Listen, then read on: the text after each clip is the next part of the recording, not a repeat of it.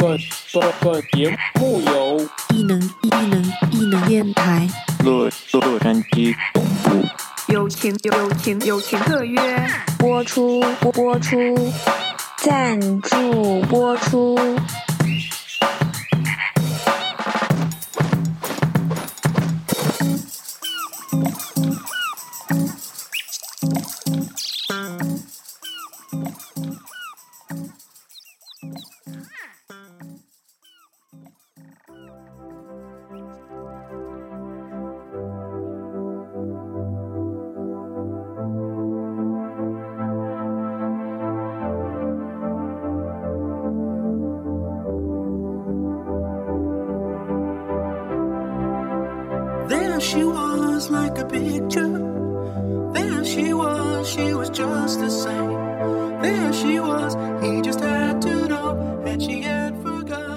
亲爱的听众朋友们，大家好，我是潘，开始了开始了呀？好吧，大家好，我是厂长。大家好，我是普普。我们今天请到了一位新媒体艺术家新媒体艺术家，你平时怎么叫自己？呃，这个主要是和不同的人叫的说法不一样吧。像我这回来参展的话，呃，和和啊啊和观众还有那个策展人，我就会说我是那个新媒体艺术家。但是如果是回去有一些呃商业的工作的话，就是会说自己就是呃真正工作的内容，有一些是做 art direction，还有一些就是做 creative coding 这些。OK，好，啊、这我们今天这位嘉宾呢叫做 Seth，然后他今最近刚好在上海有一个自己的一个展，所以说我们今天上午也去观摩了一下，对对，非常的厉害。嗯，啊、这个展我今天你跟我们讲的时候是说是关于一个宇宙是吧？对 Cosmo 对啊，非常的非常的玄妙。可然后以讲一下那个，我觉得那个展品对，那展品，到时候我们应该会在公众号上放一下那个展品的图片或者是视频。这必须要放，不是，应该？应该那就放呗。嗯，嗯啊，啊，好的，呃，就是呃，作品的英文的名字是 Cosmos，然后这个词其实我之前做过很多的 research，但是发现在中文里没有一个能够一一对应的一个中文的的专有名词吧，就是因为在英文里面 Cosmos 其实表现的是一个大一统的宇宙，然后英文里面另外的那个词 universe 对应的是小一些的宇宙。然后，呃，之前我这个作品的灵感是看了一篇斯坦福两个教授他们发的一个理论物理的论文，然后他们当时是试还是试图想把那个广义相对论和量子物理这两个理论结合起来，呃，于是他们就尝试把这两个公式进行迭代，然后迭代的结果呢是他们发现时间作为一个参数被消除掉了，然后所以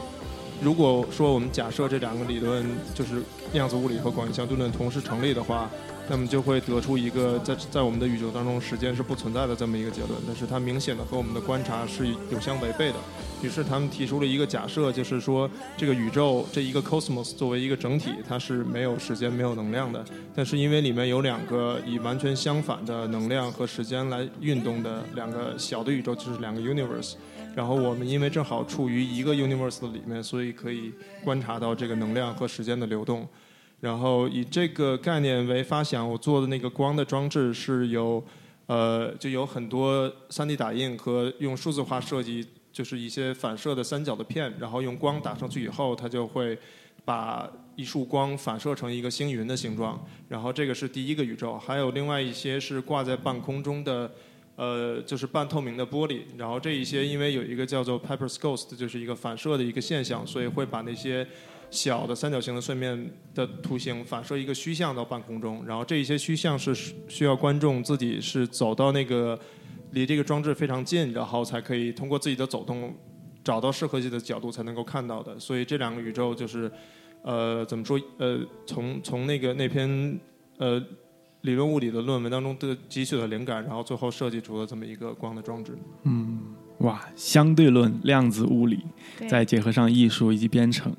感觉好高深，对大家肯定都对这位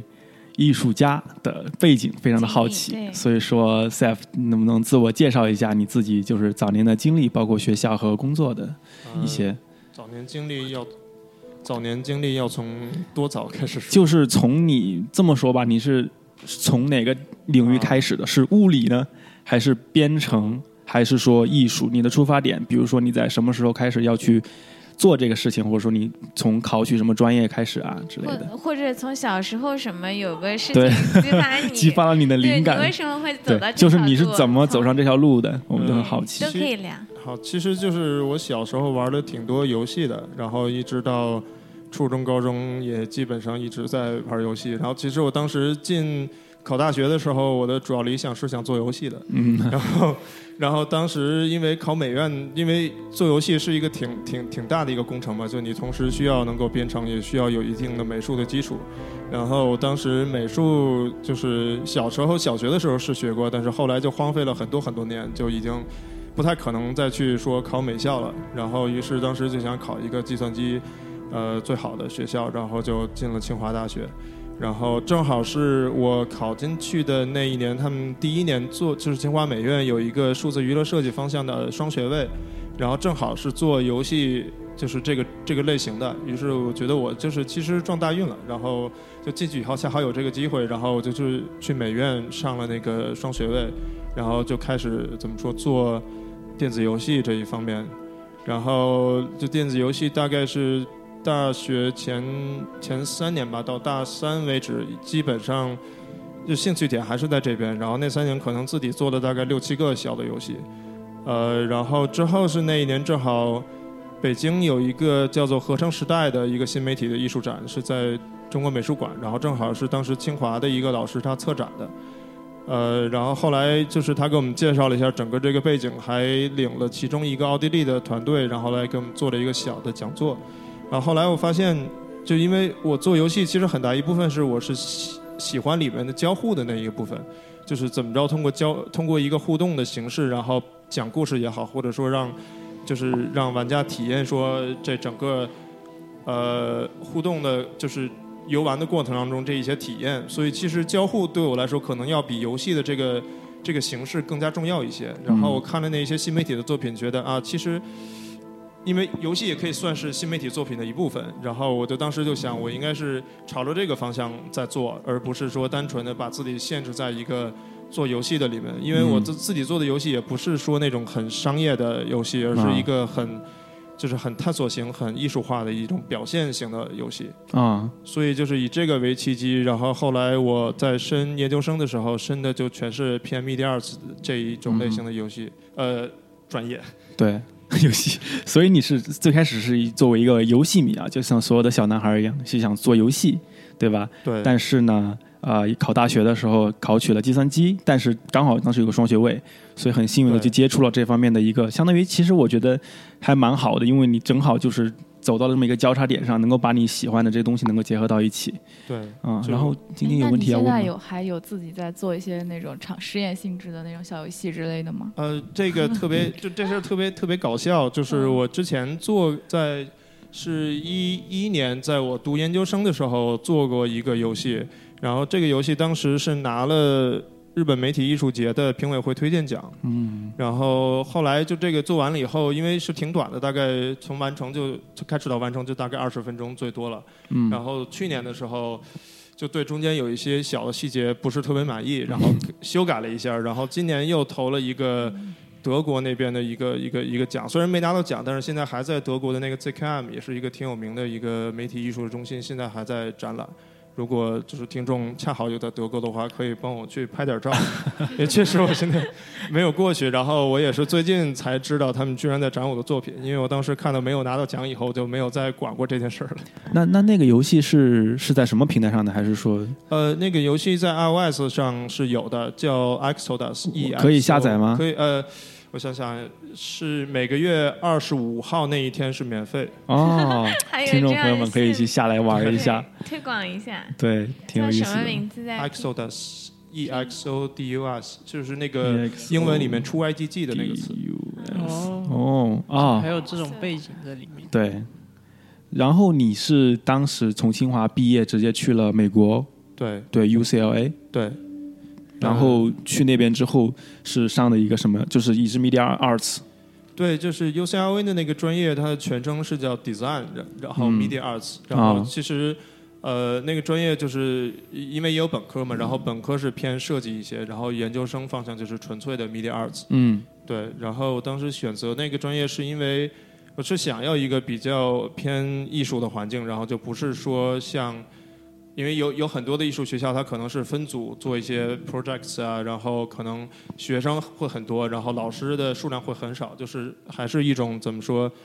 上大课的感觉。对对对，然后当时 UCLA 那个我们那个专业，就是他每年最多会招十一个学生，但是会有、嗯会有十二个左右的全职的老师。哦哇，那那个师生比非常的，可观所。以所以当时就是冲着这一点，就是可以基本上可会很容易得到一个一对一和老师探讨的一个机会。啊，那挺好的。而且洛杉矶的话，应该这方面像这种媒体艺术啊方面，因为离好莱坞也近嘛，所以这方面产业还挺先进的，对还挺发达的。对，可是你毕业之后就从 UCLA 嘛，对吧？嗯你毕业之后直接就去了日本，可以讲一讲这其中的这个缘由吗？呃，就是也没有直接去吧，因为当时犹豫了挺久的。因为我当时是在 LA，其实最后是找到了一家小的 agency 是在工作，然后他们当时是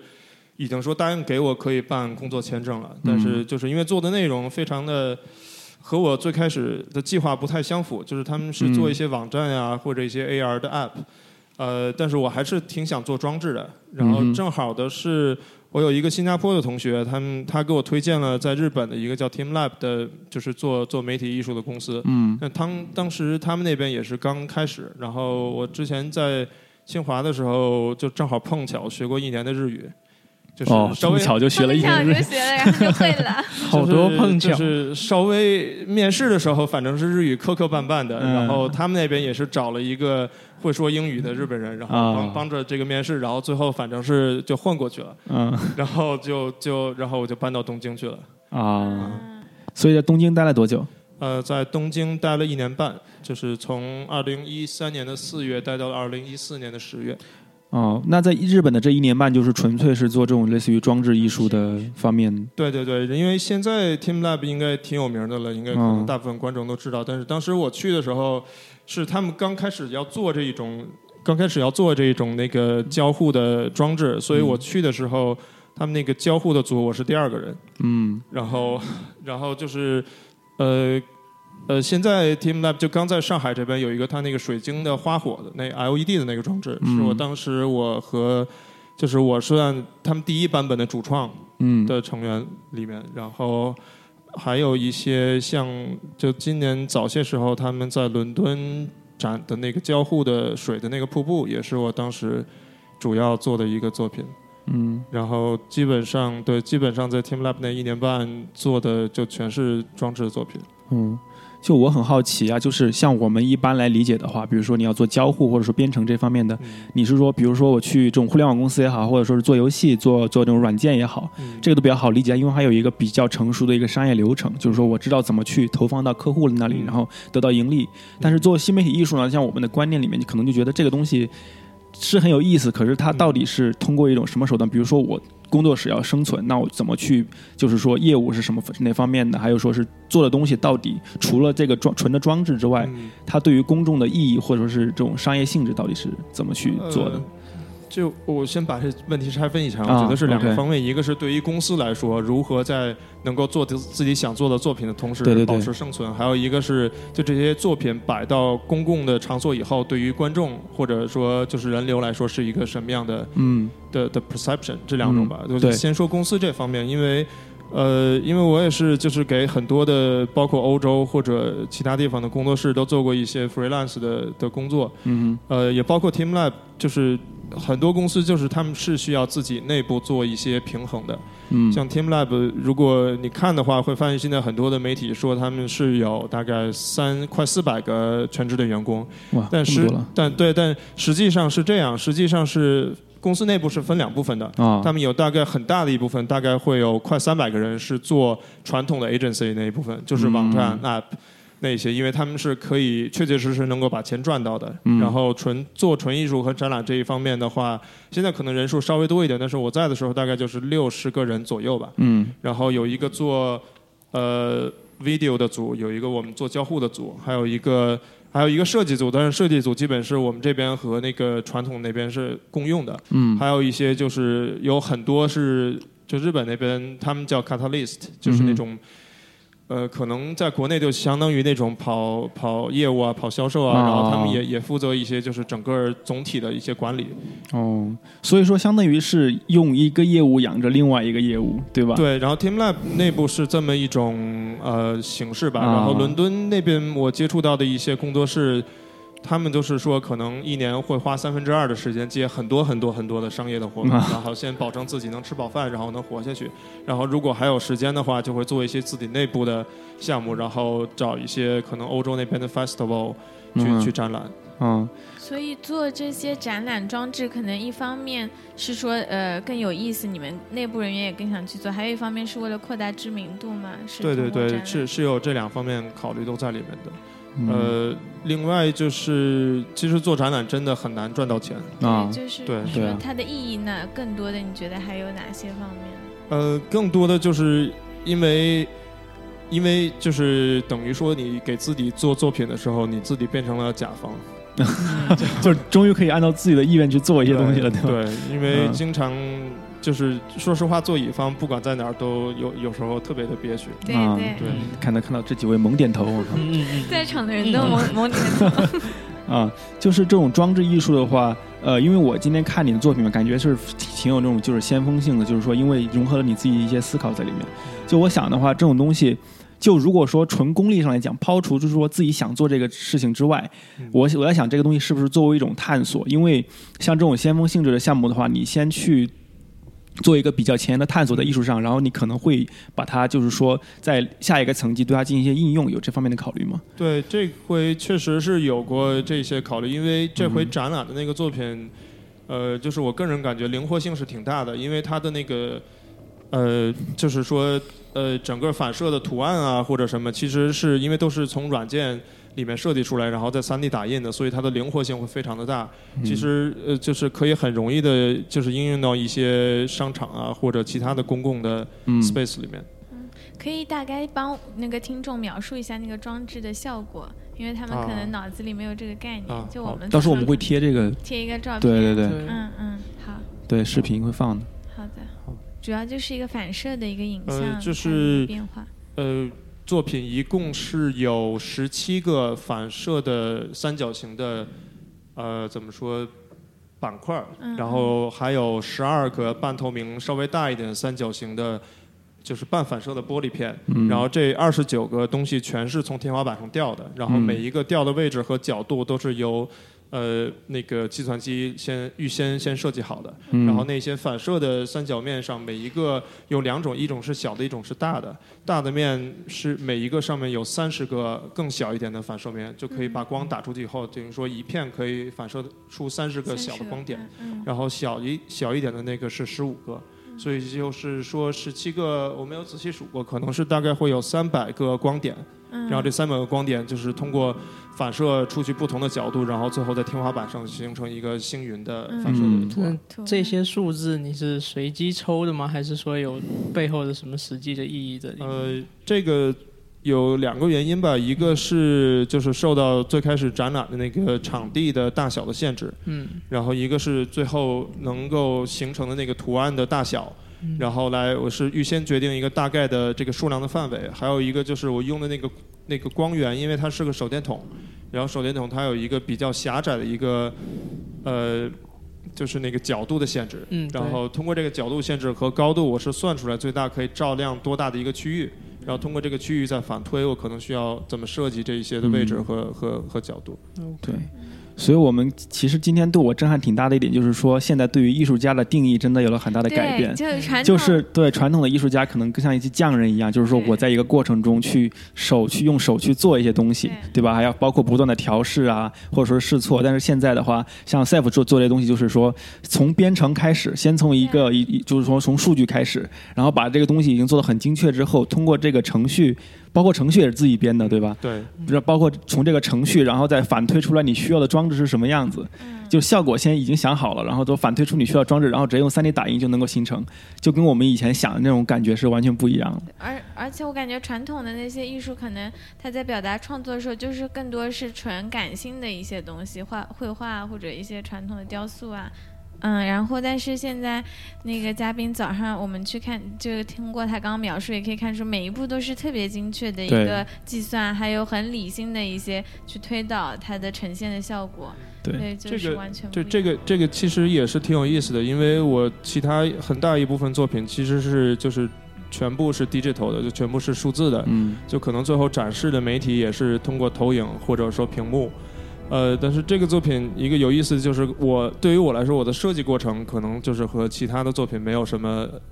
区别。嗯，但实际上我打印的时候，就最后现在这个作品那个反射的面的效果很好，但是我之前也是打印了非常非常多次，然后来不同的嗯试验哪一种漆，然后怎么怎么怎么做那个反射的面效果会好，然后嗯包括最后安装的时候，因为。呃，会有一些定位的上的误差，就是一些人为的误差，这个是不可避免的。啊啊所以最后就你会看到这个成品的这个形状也不是一个很完全和我设计一样是一个完美的。所以，但是这个我觉得是一个挺有意思的一个一个过程吧，就是。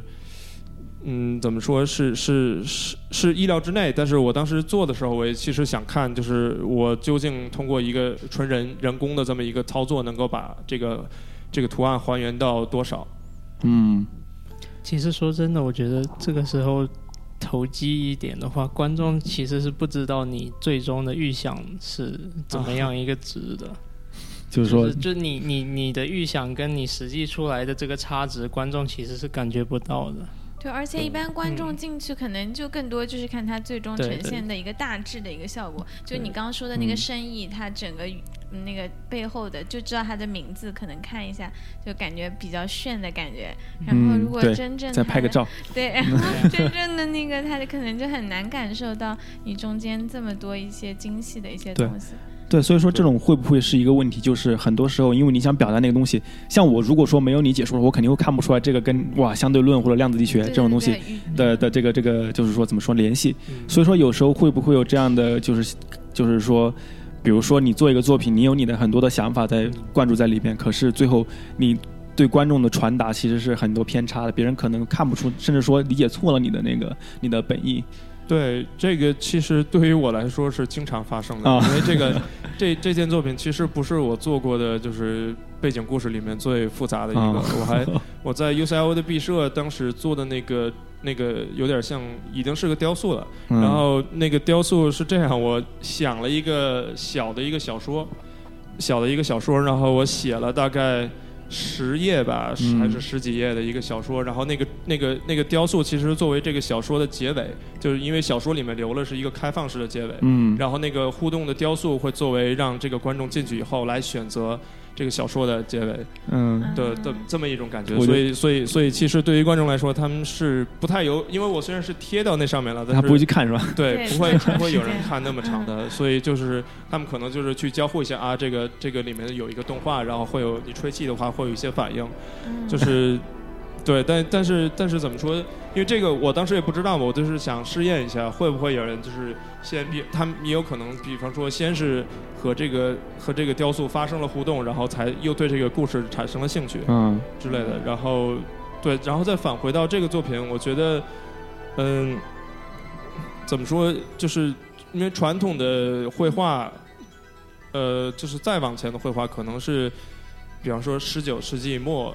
的那个阶段之前的绘画，嗯，可能是比较好理解的，因为可能是人像或者风景，对。然，后再之后到现在的绘画，就已经有很多艺术家个人的经历，嗯。呃掺在里面。如果你不知道这个艺术家他当时画这幅画的一些心境，或者说他的嗯背景故事，其实也是很难理解的。就是你不知道 context，你就几乎就理解不了对，所以所以我觉得这一从这一点上来说，和我们现在就是媒体艺术做的这一些，就是和我做的作品没有什么嗯太大的区别。嗯但是同时也是有一些呃媒体媒体就是新新媒体交互艺术的作品，他们会非常的好理解，可能嗯就是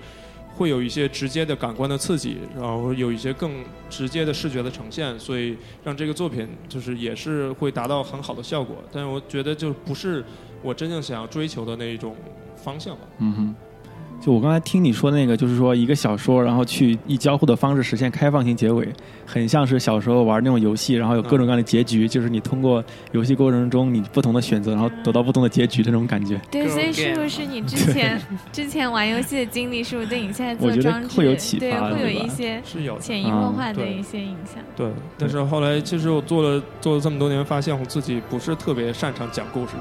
就我觉得这是一个挺靠天分的事。然后我也是，其实之前读了挺多挺多小说的，但是真正轮到自己编的时候就不是那么的流畅。啊，所以最近也是可能这个原因，就最后就现在可能装置做的比较多一些了。嗯，那聊一下，现在你基本上是常驻伦敦对吧？一年大部分时间就在那里。对那，聊一下你在那边的就是工作生活的一些状况。呃，工作生活挺好的，因为那个呃，工作主要就是和伦敦或者欧洲那边一些的公司或者工作室，我给他们做一些呃 freelance 的、嗯。的的工作吧，主要就是做一些 motion graphic 啊。或者一些呃交互的。网站，但不是那种功能性的网站，啊就是可能是有一些数字、数据可视化呀，就这一些，嗯，这一些就是还挺还挺有意思的吧。比较偏实用的是吧？呃，不是是，我就是啊，对，就是可能是更高级一点的网站呈现方式。我先想一想，最近这个这个客户名字能不能说啊？啊。好像好像不能说，但是是，反正是欧洲那边一个挺大的公司，就是他啊们最近在转型嘛，就是都要都要转 AI 了，沃达丰吗？不是？呃是也得说不是。然后，然后就是他们需想要做一一个网站，可以展示出来，就是他们从创新，然后到通过 AI 的应用，然后到最后嗯这个产品走向面试的这么一个过程。啊，然后就这是一个，就是怎么说，给给给他们的客户或者说其他的就一些公众看的，能够能够非常简单的、直观的，能够让人理解他们整个公司内部的一个流程的这么一个、嗯一个网站。嗯，那所以说，那生活方面呢？生活其实，伦敦感觉，呃，因为我之前住了挺多地方的，就是感觉伦敦其实还挺适合生存的。是吗？那相比日本、加州还有中国，你觉得嗯，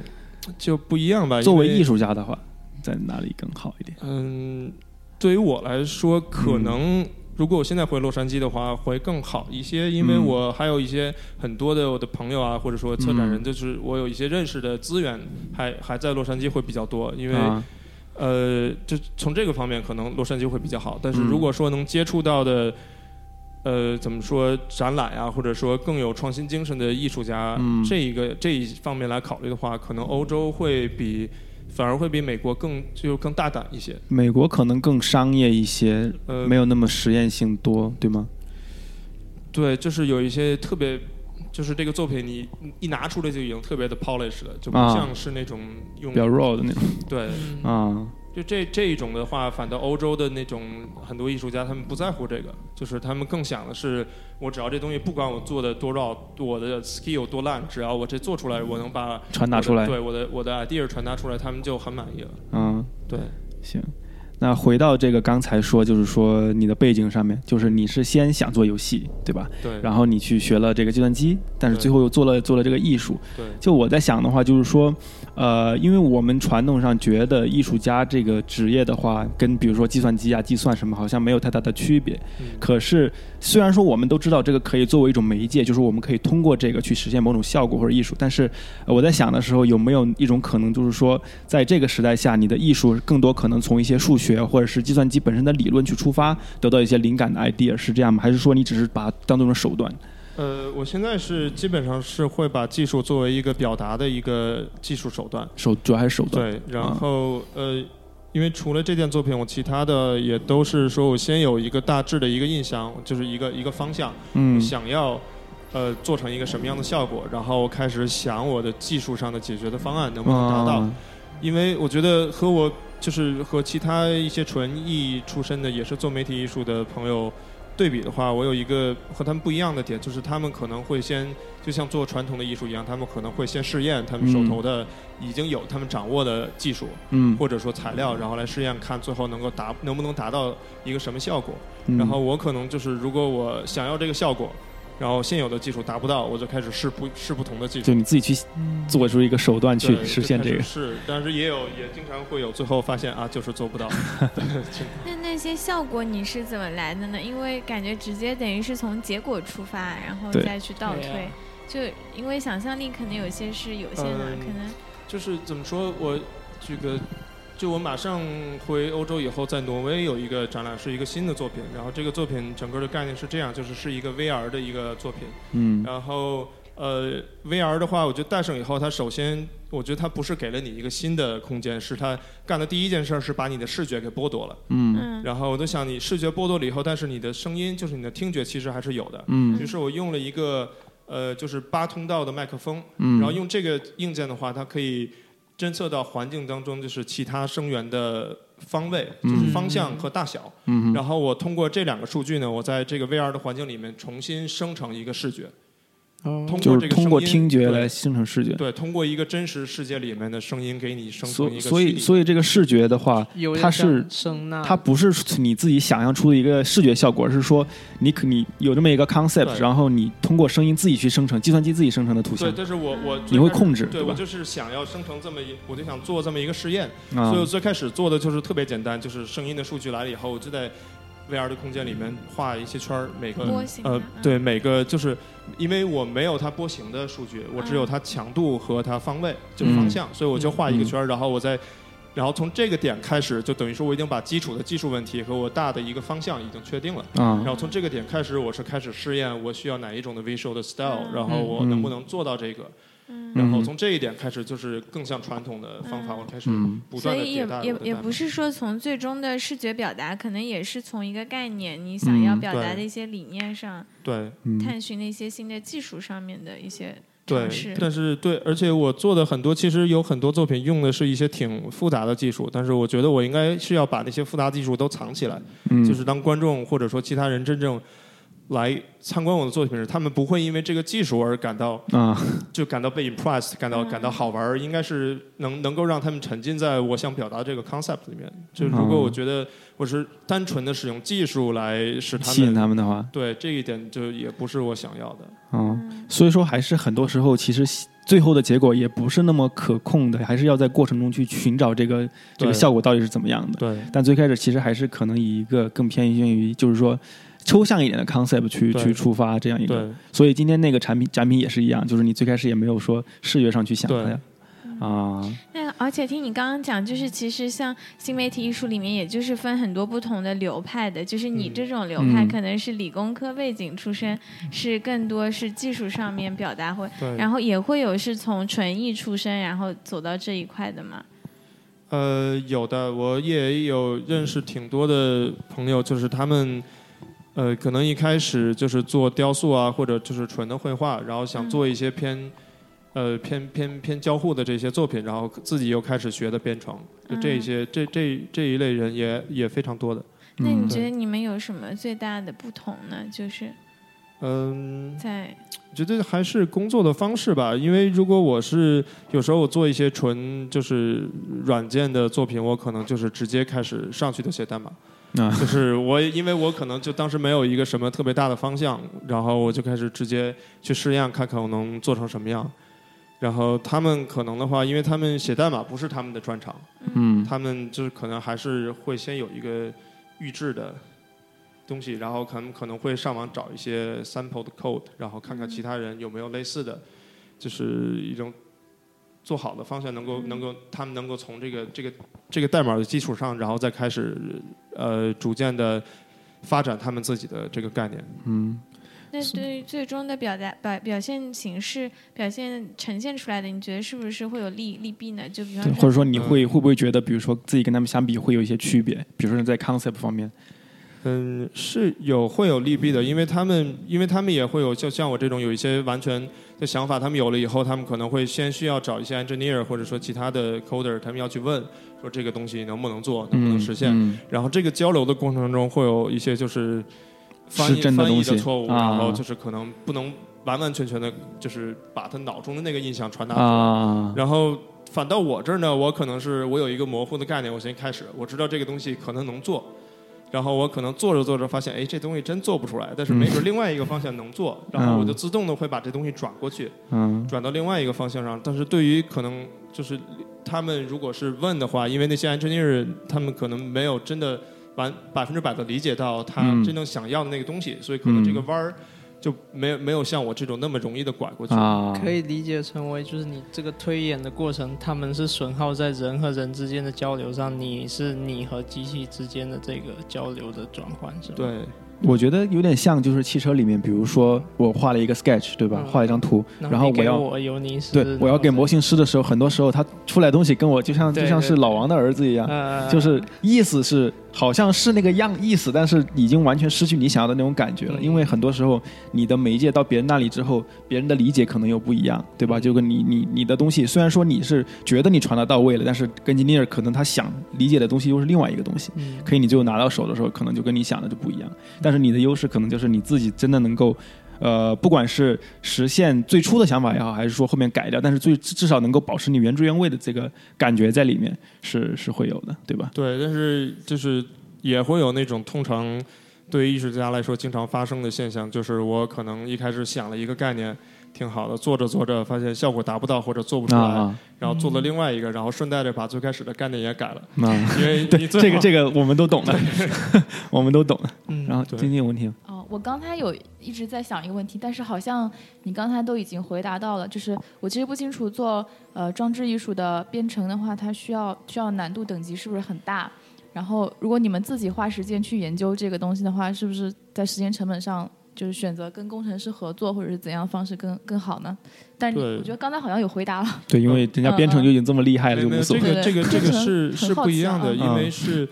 因为呃怎么说，我我我很少会重复的利用同一种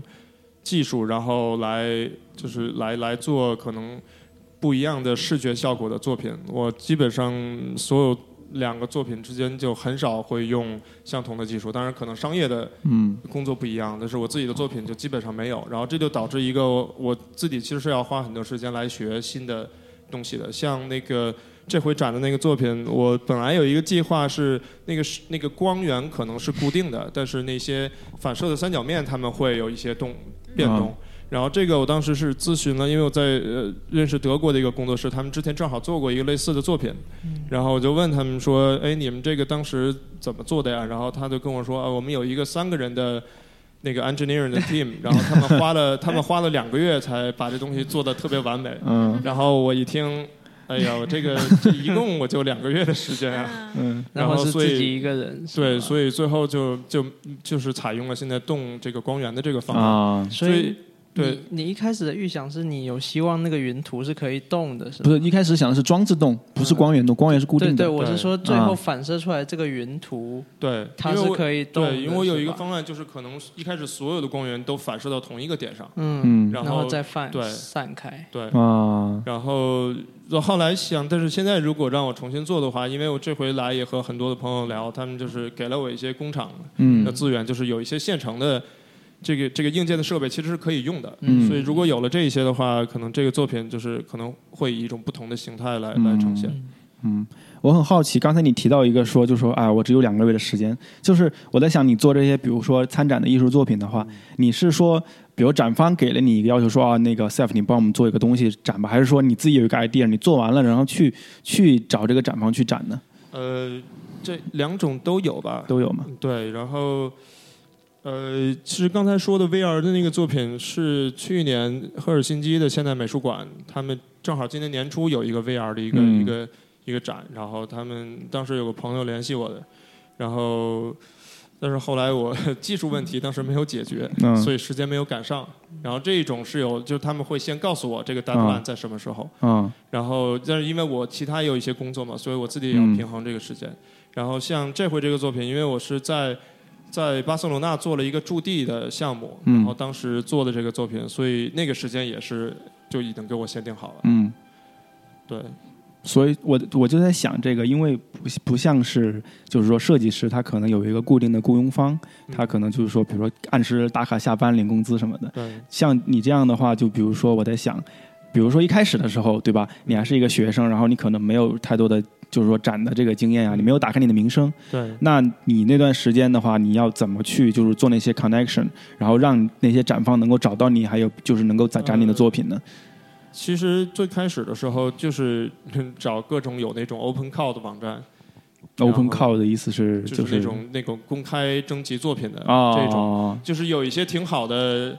挺好，就是非常大的一些 festival，像去年在巴西参的就叫他们叫 File、嗯。那个 festival 是南美洲最大的一个新媒体的艺术节，嗯。然后他们他们整个流程就相当于他们每年会有一个公开征集。然后他们会选择一些艺术家来来展，然后之后嗯。他们觉得好的话，他们会呃保持一个很好的一个联系，然后之嗯后可能会那个 festival 会给这些艺术家做一些 commission。嗯，所以说最开始相当于其实是自己在推销自己，就自己去找那种需要征集方案的，对，然后去做，做了之后他们觉得欣赏你，他们可能会再再找对，你。但是我这个是属于。呃，因为我觉得我去日本当然是运气很好的，但是同时嗯我也是放弃了我在在洛杉矶的那些老师或者说学校给我带来的资源，嗯就等于说我我现在也是在在伦敦，其实我也不认识什么策展人或者、嗯或者或者其他的就那些相关的人士吧，嗯就这也我其实一直也挺挺困扰的。那你嗯，为什么后面去伦敦？有没有考虑就是再回洛杉矶？呃，主要原因是我女朋友在那里。哦原来是这样哎，有个虐狗了想，不然我原来是这样我去年猝不及防去年在阿姆斯特丹也住过一段时间。我其实到现在为止也是比起伦敦来，我觉得阿姆斯特丹更更好，也也我就更喜欢一些。但是嗯，就是啊、这个因为 你你这个 某种某种不可描述的原因。哎呀。OK，然后那那你觉得从跟国内相比，因为像我们今天去看了那个一个叫上海艺术博览会，还就是上海艺术品展销会的展销会，类似，那个就是它整个主主会场就是很传统那种以上言论只代表个 人观对，点。并不代表电台立场。绘画雕塑，然后它新媒体艺术其实只有小小的一小块，而且嗯是跟主流的那个就分开的。所以我对你觉得在国内这一块现在它的一个趋势怎么样呢？呃，就这回艺博会，我觉得因为他们确实是一个传统的展销会吧，因为里嗯主主会场那一些画廊啊，他们把画拿了也不是为了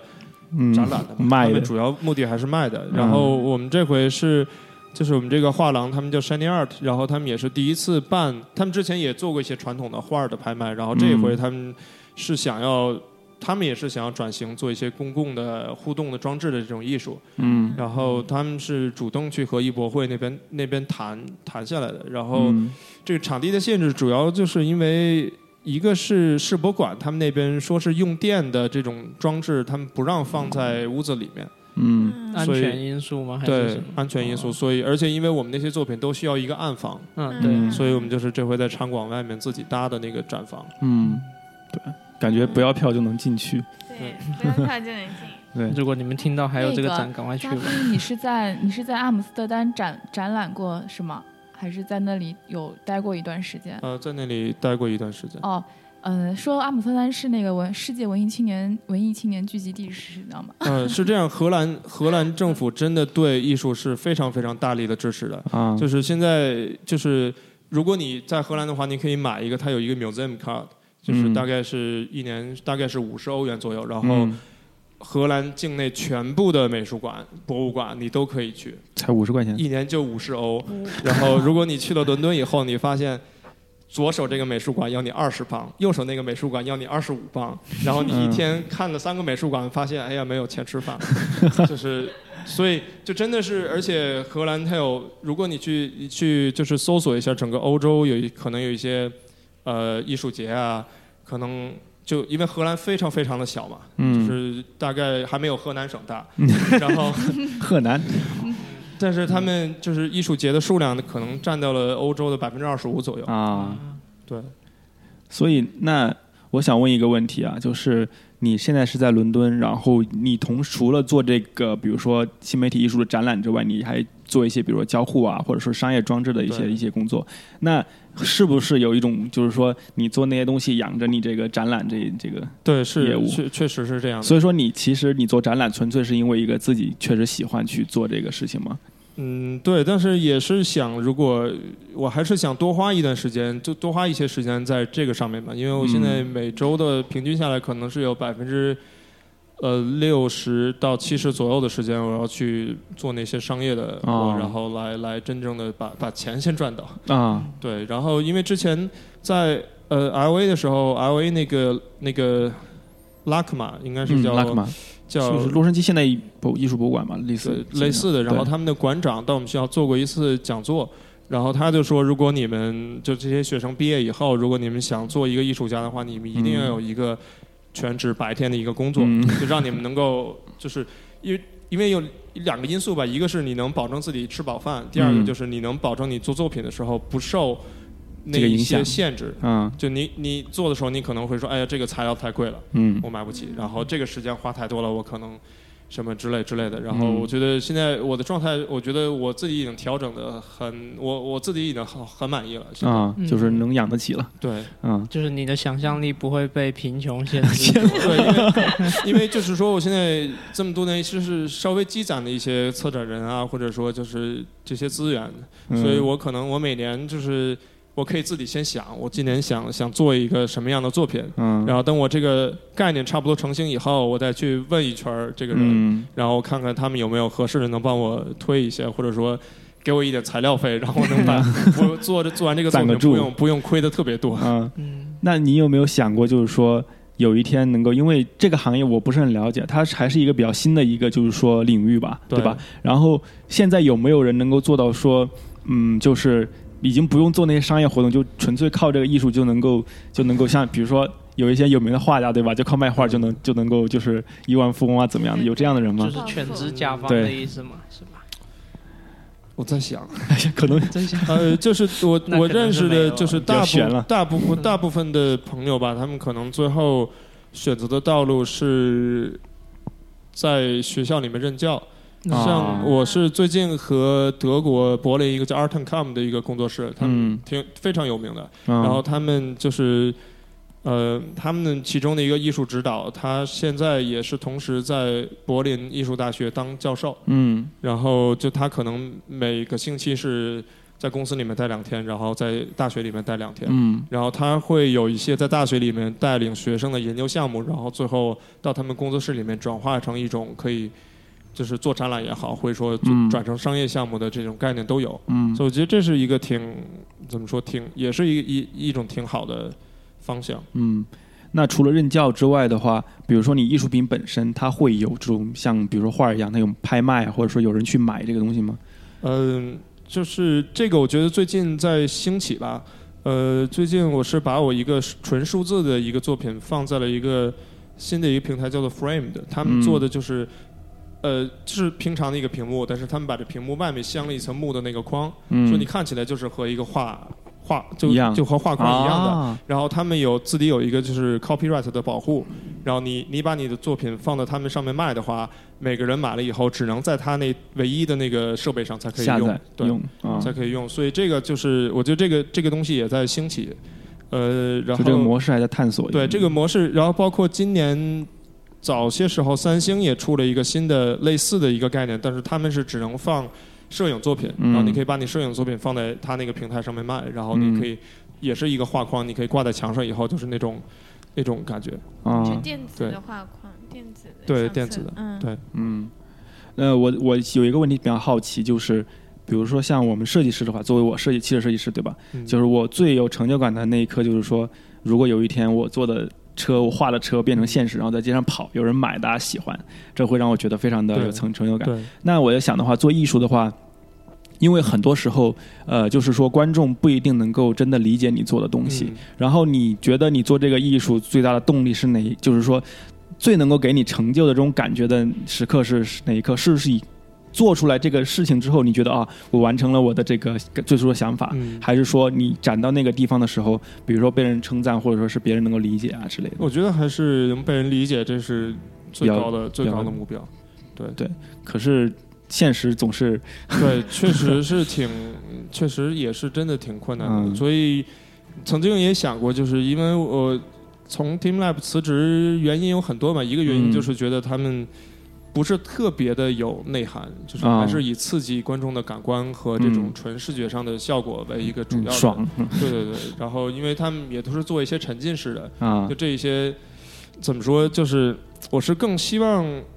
就是怎么说。我的技术可能是用的非常非常新的，嗯。然后交互的形式也是新的，但是我还是希望这个整个的核心是一个比较传统嗯。艺术，就是有一些深度可以挖的嗯。这个在里面。嗯，就是还是希望自己的故事能够被被观众所所认可、所理解。对，啊，那那比如说，因为在设计上面的话，基本上如果说你的东西有使用者他理解不了的话，就算是失败了。可是艺术上可能并没有那么严严格的一个标准。那么你以后的作品的话，会不会说能够更通过一些方式，能够更容易让观众理解去努力的，还是说更更多的想要保留自己原初的这个想法？呃，这个其实还没有真的特别仔细的想过。啊，呃，但是因为因为我是每年，因为我是基本上我是希望每年至少做两个新的作品嘛。嗯然后然后就是每次想的时候，也就是会。可能会有会和我当时的心境，或者说看的书啊什么，会有一些比较大的影响。嗯然后就是嗯没有说有一个特别，就是开始讲的时候没有一个确定的，包括嗯形式和方向都没有。嗯对，，OK，那还有问题吗？Pan，对，暂时像前面你说的，就是像新媒体艺术，它的那个职业选择，除了你刚刚说可能有的可以去大学当老师，还有自己做独立艺术家，那还有什么别的？就是可能他会有那种去呃小的工作室，还有什么别的那些方式吗？对，我觉得在小工作室也是挺好的一点，就是一个是因为你真的可以把一个项目从头做到尾，然后你可以有很多很多的机会来锻炼自己的能力，包括就是为你之后铺路嘛。因为这个东西，包括我毕业的时候，我也有真的有很多不懂的，也是。就是做了很多就这种大型的活动以后，才知道就是各种对各种突发的状况都有一个大概的 理解。然后，呃，新媒体的话，嗯、因为我认识就是包括外国的或者说国内的这一些，就是我们这个圈子里面人，可能大家都是，嗯、全职的很少，嗯就是要么是老师，要么就是自己还做一些其他的商业的的的的工作。嗯，是因为全职的工作机会也比较少吗？呃因为全全职的话，你没有钱呢，没有钱，对，这是 养不起啊。对，全对吧职啊，因为呃，这个可以可能之后可以掐了啊，就是说 没关系，可以剪的。国内的一般这么说我们都不会剪。就是国内的这一些展览，真的，一大部分都是人情展，就是、啊，就是有朋友过来说，你来给我们展一个吧。对，就可能不不不会不会给你很多展览费的，啊就是像我这次飞过来，我的机票也是自费的。啊，哎，那真的是艺术的情怀现身。所以国内就这种发展，就也不太利于国内这种新媒体艺术的发展，嗯，市场行情。就是一主最主要的原因，因为是这个。对于画廊来说，他们把你的作品借过来了，展览了，除非是美术馆，它可以卖门票，能把这个它有一个收益可能能赚回来。嗯但是作为像这种展览的话，很难很难，就是作为画廊，他们也很难对他自己都回不了本儿，顾不了你对了。啊，唉，做艺术。OK，那我们今天差不多好，时间的话差不多。好的，就是我还想说，呃，问一下，就是因为如果对于像国内我们很多听众嘛，他们如果想走这块，因为之前我们也有采访一个嘉宾，他也是好像清华大学清华毕业的吗？大学毕业，对，啊我不知道国内就是其不知道他的认不认识啊，对，说不定。呃叫什么？魏启龙，你认识吗？四个，他也是，他是中央美院，哦，学校不是一个。不是同，我以为也是清华美院。OK，就这种好像我感觉国内院校还是比较少的，就如果求学是不是一定是要到国外去？就像你有国外的背景才会资源什么的。就是，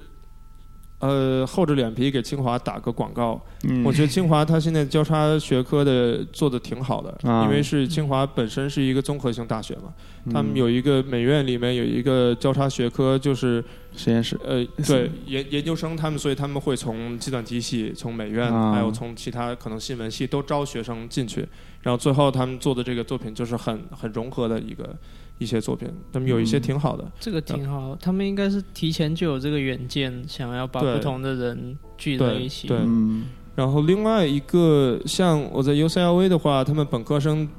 大一的第一学期就已经开始教编程了，啊就是也但是都也是是那个呃。就是美术生嗯进来的，嗯因为他们考 UCLA 的时候，基本上也就是看了那个作品集，嗯嗯嗯，然后我们系就是 UCLA 那个系，当时还有那个 Game Design 课，嗯。然后除了我们系的学生，有挺多计算机系的学生也来选的，嗯。所以我觉得这个还是在综合大综合大学里面，就做新媒体艺术，我觉得会有一些得天独厚的优势。嗯，对对我前面还想问你为什么不去那种艺术学院？因为我感觉如果做艺术家，应该艺术学院的氛围会更好我觉得。现在真的所以现在。就知道不一样，就是还是要偏理性的一些东西，可能也要多。那美国除了 UCLA 的话，像 MIT 或者是 Carnegie Mellon，他们呃，个人不建议去，不建议去 MIT。呃，他们是不是太理性了？就是完全 computer science。就是有一个问题嘛，就是因为 MIT 它既是研究生，也是给你包学费的，就是实际上你相当于，但是你的学费不是白拿的，就相当于你是要做你教授的项目，嗯，所以就变成了一个卖身契了。就是 就是它是还是一个有创意的，但是这个创意是有一个总的大目标的，就可能是更偏 engineering 和 design 的交叉点，而不是 art 和 design 的交叉点。啊，然后像我知道在，因为我之前特在伦敦有有皇家艺术学院，他们有一个特别好的专业叫那个交互设计那个专业，然后那个嗯。老师他们前两年搬去纽约的帕森斯。了，嗯然后对，然后所以可能那个因为我不太清楚啊，但是他们、嗯。他们也有一个叫做 Design and Technology 的一个专业，嗯。呃，然后那个可能也是比较最近最近名气也是比较好，对，嗯，好，如果有志从事新媒体艺术的同学可以关注一下，对关注这一下些。学校。OK，那我们今天到此结束啊，非常感谢非常感谢 Sef 今天专门过来，非常对，感还有。这是厂长来上海录的第一期节目。对啊，我前会在这边待几个月哦。对，前面一直我们那个因为人员内部有一些那个变动，然后大家就临时顶班对，当然后牛做马就前面都没有怎么录，现在就算正式录的第一期厂长过 OK，那今天再次谢谢 Sef，好对，我们下期见，拜拜，拜拜。